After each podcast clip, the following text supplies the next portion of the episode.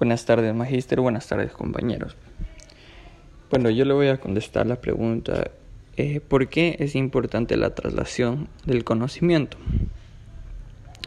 Bueno, es sumamente importante la traslación del conocimiento, ya que el conocimiento adquirido gracias a las investigaciones y a la experiencia sirven muy poco si no se, si no se las aplica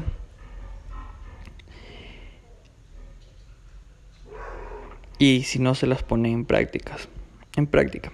Esto se lo aplica en la salud ya que responde a muchos problemas en el desfase entre la teoría y la práctica. Así que la traslación del conocimiento es el intercambio de conocimiento entre ambas partes y así mejorar el sistema de salud y también la salud de la población. Esto ocurre ya que según estudios de la Organización Mundial de la Salud, eh, supone que la población que en este momento está en 600 millones de personas va a cambiar del 2020 al 2050.